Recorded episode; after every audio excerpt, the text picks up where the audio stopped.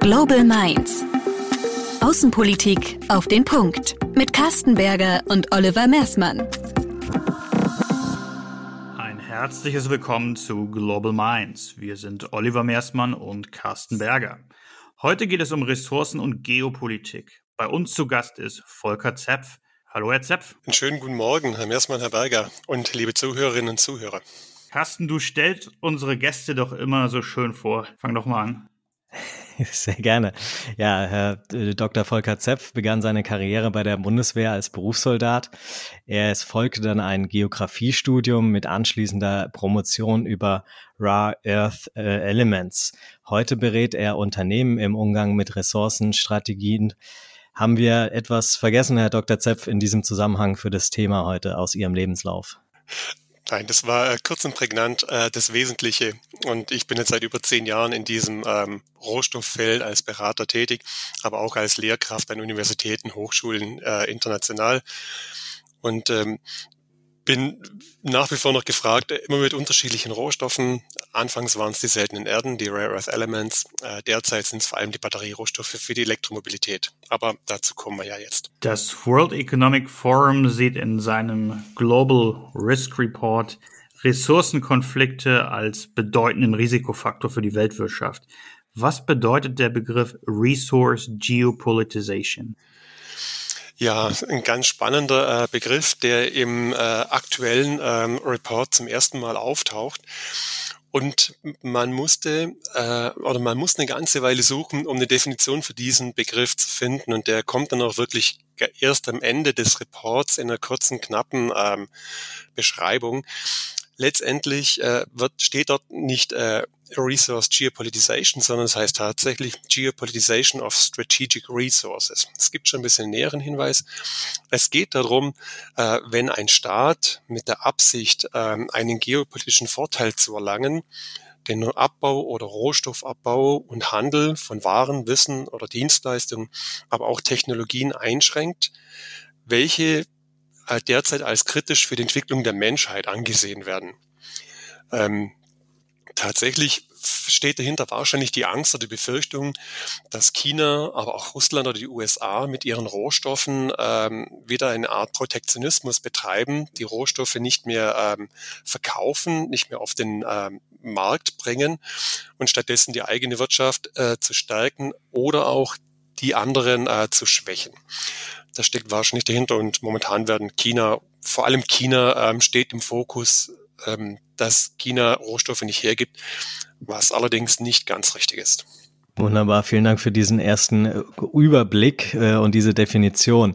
Jetzt wird der Begriff Rohstoffe meistens auch mit dem Begriff der neuen Technologien oder ähm, sowas wie erneuerbare Energie, E-Mobilität, Robotik, Drohnen und so weiter in Verbindung gebracht und die EU möchte in diesem Bereich auch strategisch sich aufstellen. Können Sie uns verraten, um welche Rohstoffe es äh, da geht, welche besonders umkämpft sind und äh, sicherlich ähm, nur ein, ein Beispiel vielleicht äh, besonders hervorheben? Ja, also das, das Feld, ähm, das Sie jetzt gerade angesprochen haben, ist natürlich sehr weit. Fangen wir einfach mal vorne an bei den erneuerbaren Energien. Die erneuerbaren Energien sind natürlich auch wieder mehrere Technologien. Wir verstehen darunter vor allem jetzt die Biomasse, Windkraft, Wasserkraft, ähm, Solarenergie, aber auch die Geothermie. Und für jedes dieser ähm, Windenergiesysteme hat man völlig andere äh, Rohstoffanforderungen. Wenn wir nur mal ganz kurz durchgehen, zum Beispiel die, die Biomasse. Da brauche ich, um ein Biomassekraftwerk zu bauen, äh, vor allem Stahlbeton. Ich brauche einen Fermenter, da brauche ich metallische Rohstoffe.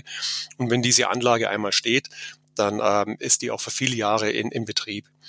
Windenergie, da braucht man erstmal ein sehr stabiles Fundament, wenn man das auf Land macht oder ein spezielles ähm, ähm, ähm Befestigung, wenn ich es offshore mache, also in See. Dann steht der Turm da, auf dem Turm ist die Gondel und an der Gondel hängt der Rotor dran. Und für all diese ähm, Komponenten brauche ich unterschiedliche Materialien, vor allem für den Turm, der meistens auch aus, aus einem Stahlmaterial ähm, ist. Und je nachdem, wo er steht, muss er natürlich auch entsprechende äh, Edelstahlqualitäten haben, korrosionsbeständig sein. Dasselbe gilt für den Rotor, auch für die äh, Ummantelung der Gondel. Und in der Gondel drin ist dann die, die Mechanik oder die Elektronik, die wieder spezielle Materialien braucht. Gerade bei der Windkraft ist es so, es gibt eine Technologie oder zwei Technologien, die auf Magneten basieren. Das heißt, in den Gondel ist ein, ein, ein Permanentmagnet, über den die äh, Kraftübertragung auf eine elektrische erfolgt. Und in dem äh, Bereich braucht man zum Beispiel ähm, äh, Magnetmaterialien aus äh, seltenen Erden.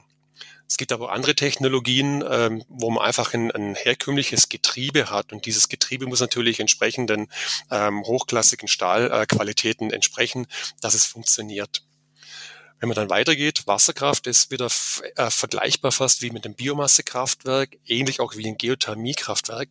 Das wird einmal auf ein stabiles Fundament gesetzt mit viel Stahlbeton und dann kommen die eigentlichen Turbinengebäude, ähm, die natürlich spezielle Stähle brauchen, aber so gesehen jetzt nichts ähm, weltbewegend äh, Neues oder Besonderes, sondern natürlich hochqualitative Materialien, die aber dann mehrere Jahre, die Jahrzehnte funktionieren.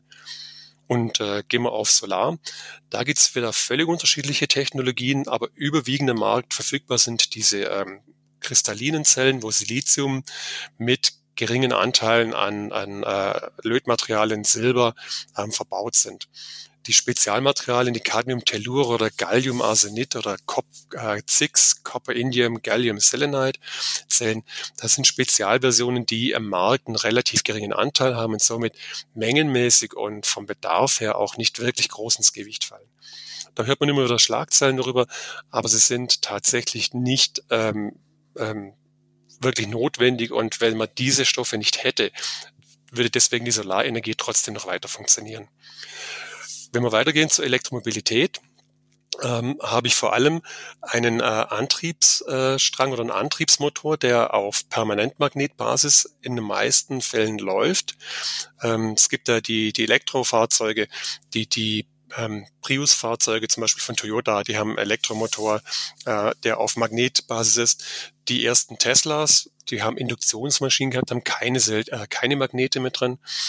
Und äh, somit sieht man auch hier, es gibt verschiedene Antriebssysteme, die haben unterschiedliche Materialien, weil sie unterschiedliche äh, technische Konzepte haben. Also ich kann jetzt nicht unbedingt sagen, alle Elektroautos haben diesen Magnetmotor, sondern ich muss genauer hinschauen. Und weiterhin momentan hochaktuell ist natürlich der, die Batteriethematik. Haben wir genügend Rohstoffe für die Batterien? Und da brauche ich jetzt nicht Magnete, äh, sondern ich brauche vor allem Lithium und Kobalt, aber auch Graphit und Nickel. Das sind so die Hauptmaterialien, die ich in diesen ähm, äh, Lithium-Ionen-Batterien drin habe. Ähm, da kommen wir vielleicht nachher nochmal genauer drauf. Ich springe jetzt schon weiter zur Robotik. Bei Robotern ähm, brauche erstmal die Steuerung, Computer und ich brauche äh, Antriebsmotoren. Das sind wiederum vergleichbar mit den äh, Elektromotoren in Fahrzeugen oder auch in diesem Windrad. Ist immer dasselbe Prinzip funktioniert da. Und Sie haben noch angesprochen Drohnen. Ja, Drohnen haben auch einen Elektromotor, äh, der die Rotoren antreibt und der Rest ist im Endeffekt ein, ein leichtgewichtiges Chassis. Und je nachdem, ob wir jetzt über Mini-Drohnen sprechen, ähm, die im ja, Millimeter Bereich äh, der Größe sind.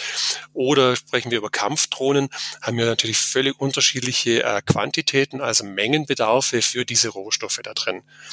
Und äh, da ist noch nicht absehbar auch die Mengen, die man tatsächlich baut.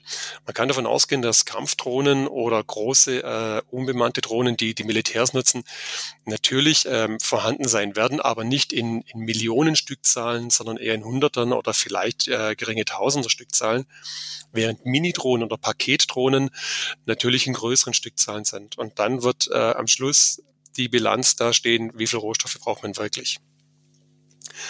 Welche sind besonders knapp? Ähm, ja, ähm, momentan gibt's von allen Rohstoffen ausreichend. Ähm, die derzeitigen Preissteigerungen sind vor allem eher auf Spekulationen zurückzuführen, weniger auf eine tatsächliche Verknappung des Angebots. Wir hatten sowas mal kurzzeitig äh, zu Zeiten von Corona äh, im letzten Jahr. Das nivelliert sich äh, ein bisschen aus und wir haben zu diesem Jahresbeginn jetzt wieder eine Preisvolatilität im Markt. Aber wie gesagt, das ist überwiegend auf Erwartungen ähm, ähm, basierend, weil neue Prognosen rausgekommen sind, dass die Elektromobilität nach Corona ja enorm steigen wird. Und man schert hier ein bisschen eine Erwartung äh, für alle Rohstoffe über einen Kamm und äh, man muss sehen, wie lange sich dieser Hype tatsächlich hält oder ob sich wieder ein paar Minu äh, Wochen relativiert. Vielen Dank, sehr aufschlussreiche Antwort in jedem Fall. Kommen wir zu dem Thema Ressourcenstrategien in der EU, Deutschland und dem, dem Rest der Welt. Wie geht denn die EU, wie geht Deutschland mit dem Thema Ressourcenkonflikte um? Gibt es eine umfassende Strategie, wie man äh, sich solchen Konflikten gegenüberstellen kann? Ich würde das Wort Konflikt noch nicht nutzen, ähm, sondern man muss natürlich diesen Markt oder dieses Geschehen genau beobachten. Es gibt seitens der EU und Deutschlands natürlich äh, Überlegungen, auch Strategien, wie ich mit Rohstoffen umgehen. Es gibt in Deutschland ähm, die, ähm, die Rohstoff, ähm, eine Rohstoffpolitik und auch die EU setzt darauf, dass man das Rohstoffthema gemeinsam auf europäischer Basis angehen muss.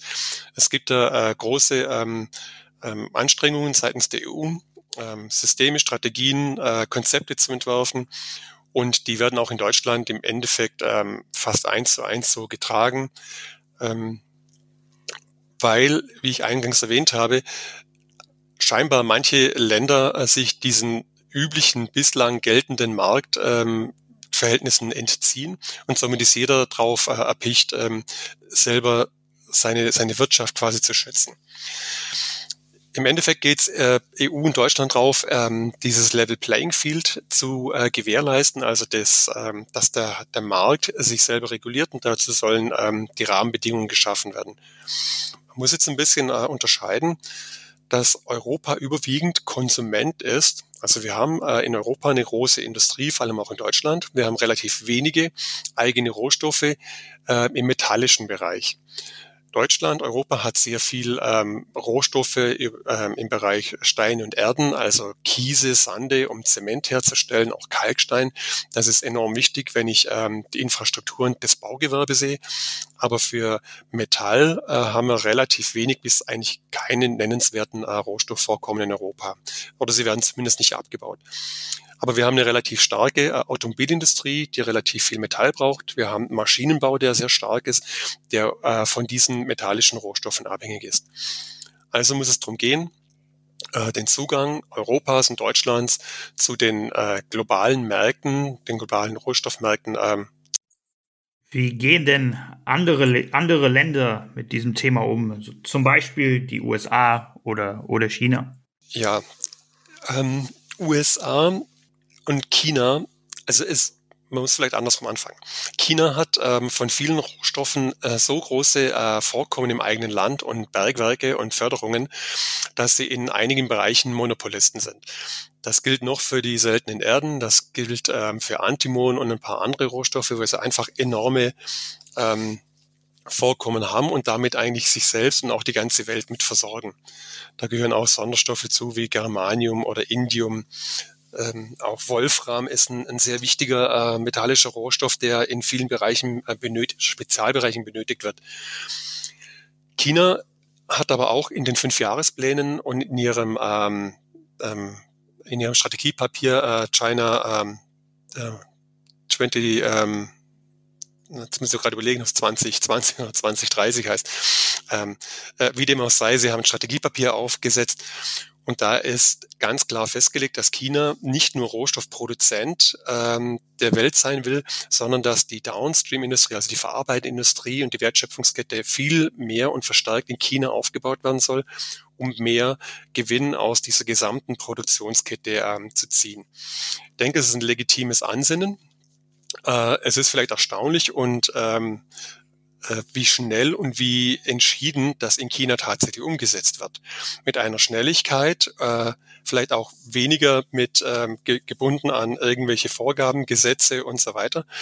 Da geht es enorm schnell und das hat die Welt dann doch überrascht, wie tatkräftig in vielen äh, Industrien China diese Wertschöpfungskette hochzieht. Das bedeutet auch, dass China natürlich jetzt die, die äh, Primärrohstoffe, die Erze, selber verarbeitet und somit äh, versucht, den Export eher zu reduzieren. Ähm, dafür bekommt man aber auch das Endprodukt. Und China muss natürlich auch Endprodukte verkaufen. Natürlich haben sie einen relativ großen Binnenmarkt, der ihnen ähm, eine, einen großen Markt erstmal darstellt, aber der Exportmarkt ist natürlich auch interessant. Ähm, Ähnliches gilt für die USA. In manchen Bereichen hat auch die USA äh, große äh, Rohstoffvorkommen, äh, wobei jetzt in den USA ähm, haben auch lange davon profitiert, dass Rohstoffe günstig aus China zu haben waren. Äh, Im Bereich der seltenen Erden, vielleicht als äh, Paradebeispiel, zeichnet sich allerdings äh, ein, ein Streit ab. Und zwar hat der ehemalige äh, US-Präsident Trump ja diese berühmte äh, Liste für Zoll- äh, und Steuerrestriktionen ähm, äh, aufgelegt. Und da waren zuerst die äh, seltenen Erdprodukte drin, also Magnete, die aus China nach äh, in die USA transportiert wurden, sind mit Zöllen oder sollten mit Zöllen beaufschlagt werden. Es ist relativ schnell dann klar geworden, auch in den USA, dass das natürlich äh, kontraproduktiv ist, weil die äh, amerikanische, vor allem Rüstungsindustrie, also das heißt ja nie äh, Rüstungsindustrie, sondern äh, die US Military, ähm, oder das Verteidigungsministerium braucht diese Rohstoffe, äh, dann ist sehr schnell zurückgerudert worden, um diese äh, seltenen Erdprodukte wieder von der Liste zu streichen. Aber das war der Startschuss für ein Hin und Her äh, und es ist ähm, seither seit äh, drei, vier Jahren ein Säbelrasseln um diese Rohstoffe.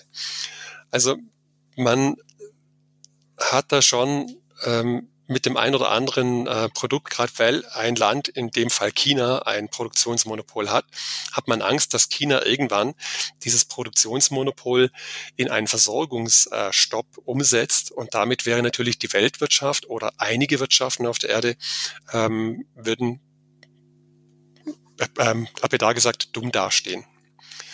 Ähm, somit sieht man auch in den USA, auch die USA will natürlich einige Rohstoffe für sich behalten und äh, man sieht zunehmend, dass in den USA vor allem Wertschöpfungsketten neu aufgebaut werden.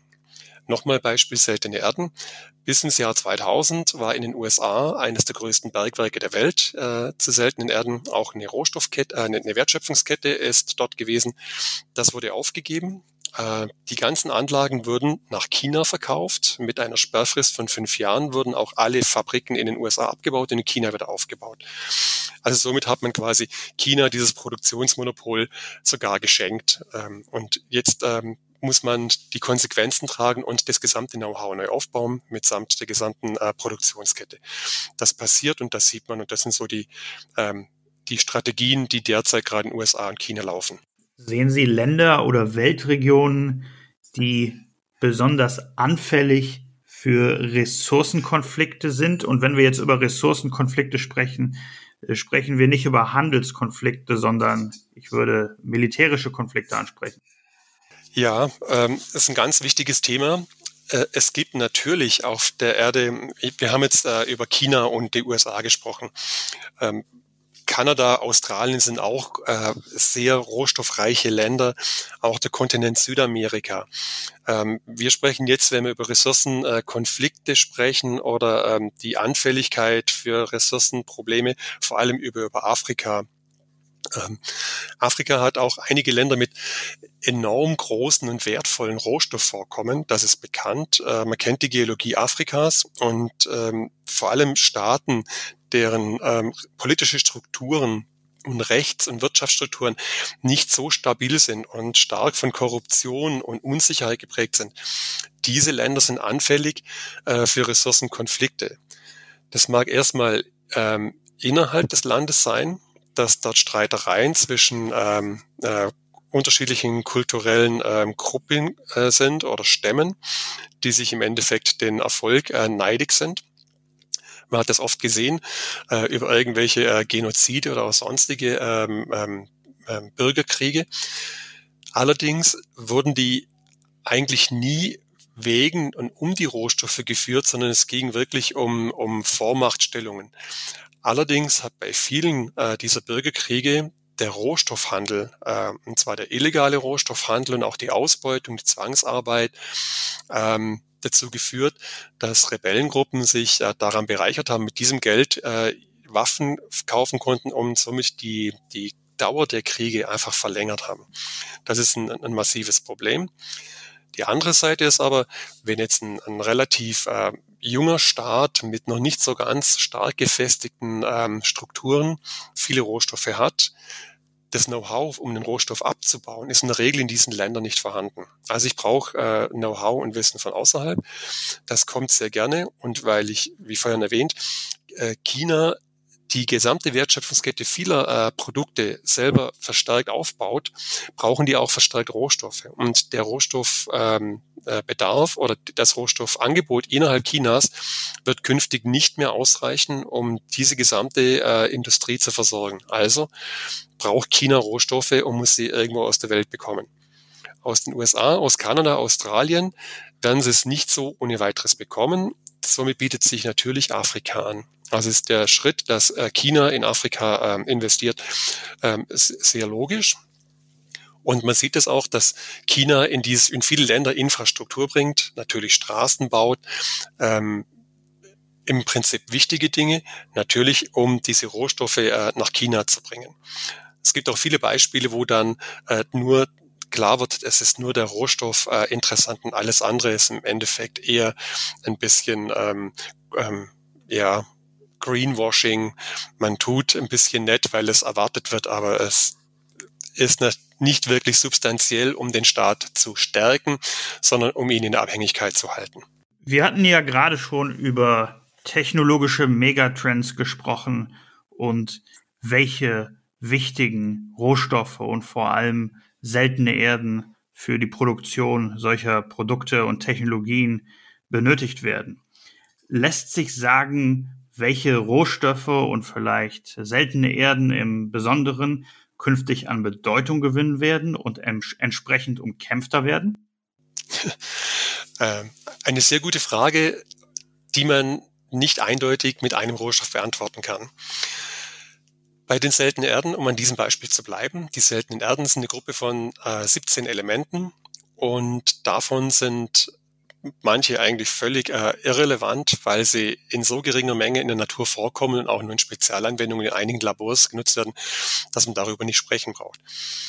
Diese Magnetwerkstoffe, die ich eingangs schon mal erwähnt habe, ähm, um die starken Permanentmagnete zu machen, die sind momentan von Interesse und die werden an Bedeutung äh, zumindest äh, die Bedeutung behalten.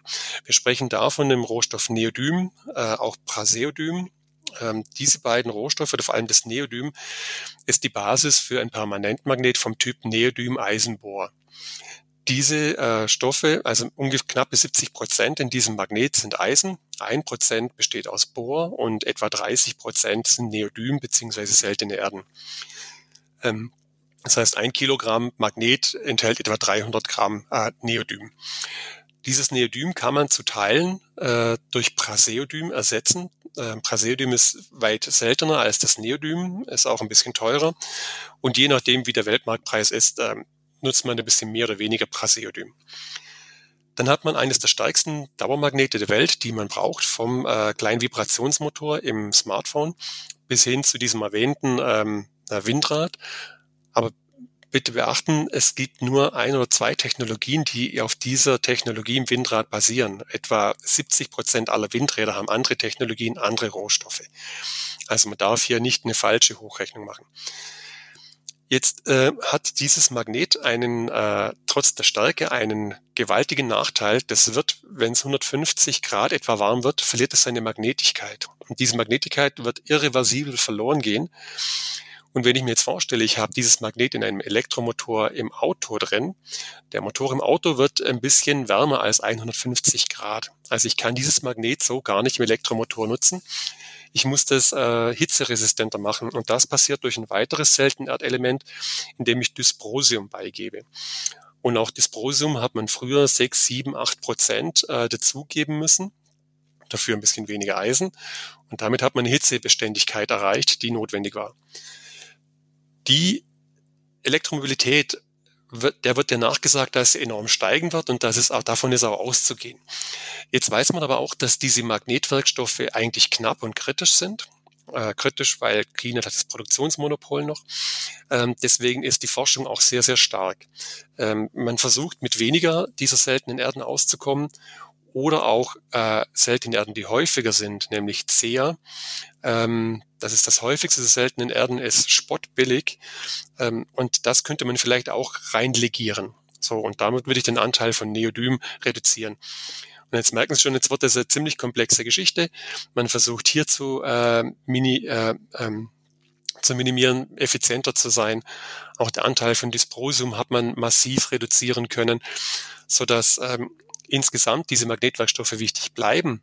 Allerdings, wie viel das äh, oder wie wichtig sie ähm, bleiben werden, ob es ein Defizit gibt, das wird unterschiedlich gehandhabt. Ähm, die jungen Bergbauunternehmen sagen, natürlich wird es ein Defizit geben. Manche Analysten sagen, naja, das müssen wir jetzt mal genauer hochrechnen, weil die Effizienz in der Magnettechnologie, die schreitet auch voran. Sie, man braucht immer weniger Magnete, immer weniger Material da drin und das muss man gegenrechnen. Und dafür gibt's äh, im Endeffekt die beiden Lager. Wie gesagt, die Bergbauunternehmen sagen, es gibt ein großes Defizit, also kauft unsere Aktien, dass wir dann produzieren können. Und die Analysten sagen, rechnet genau nach, ähm, so stark wird das Defizit nicht sein, wenn es überhaupt eins geben wird.